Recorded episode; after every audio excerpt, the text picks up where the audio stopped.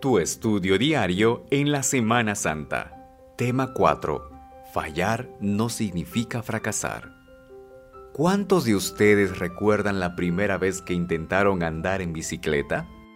¿Quiénes de ustedes saltaron de la bicicleta y aterrizaron sin caerse o sin rasparse las rodillas?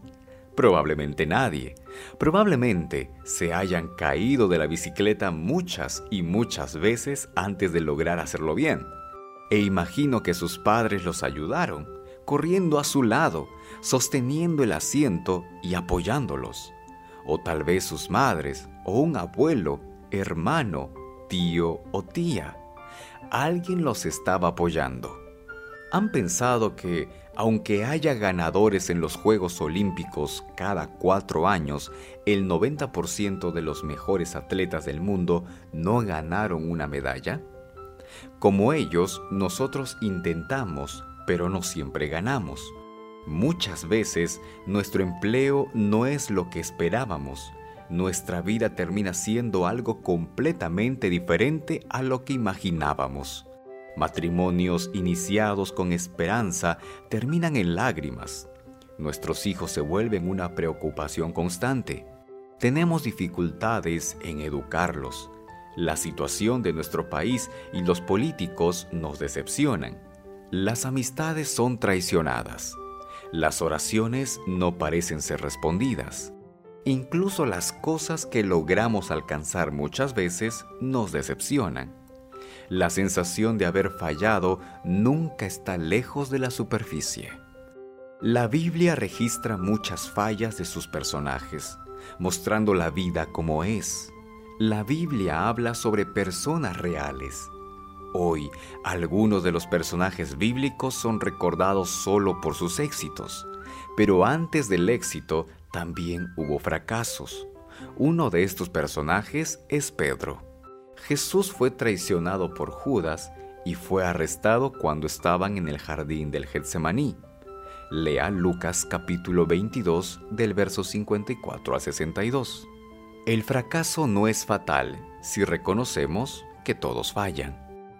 Pedro negó a su maestro tres veces. ¿Por qué y cómo ocurrió eso? El fracaso no es fatal si recordamos que el amor y el perdón de Dios no dependen del éxito. ¿Será que la mirada de Jesús era de tristeza y decepción o de compasión y comprensión? ¿Qué tipo de mirada le dio Jesús a Pedro? La Biblia no lo dice, pero sea lo que fuere, hizo que Pedro se desmoronara después. Él salió y lloró amargamente.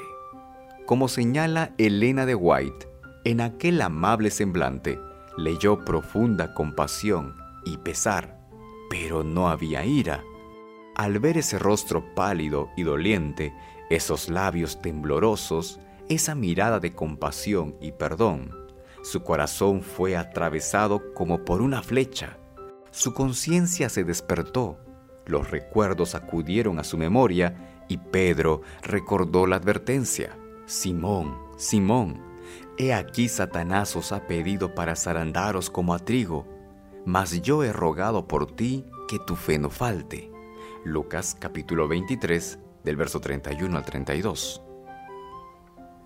Ese fue el punto de inflexión en la vida de Pedro.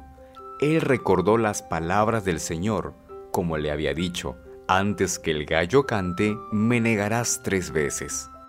El fracaso no es fatal si aprendemos y crecemos con nuestros fracasos. El fracaso no es fatal si dejamos atrás nuestras fallas. Juan capítulo 21 del verso 15 al 18.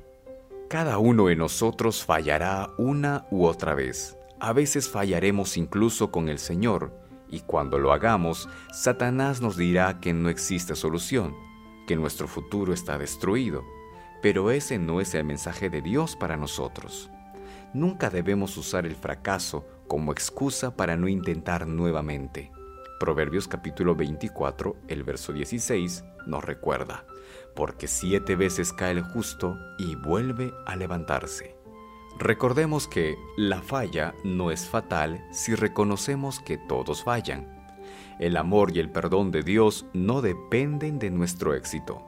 Debemos aprender a crecer con nuestros fracasos.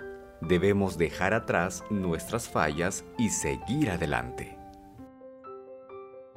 Descubre más en el sitio web adv.st slash restaurados en Cristo.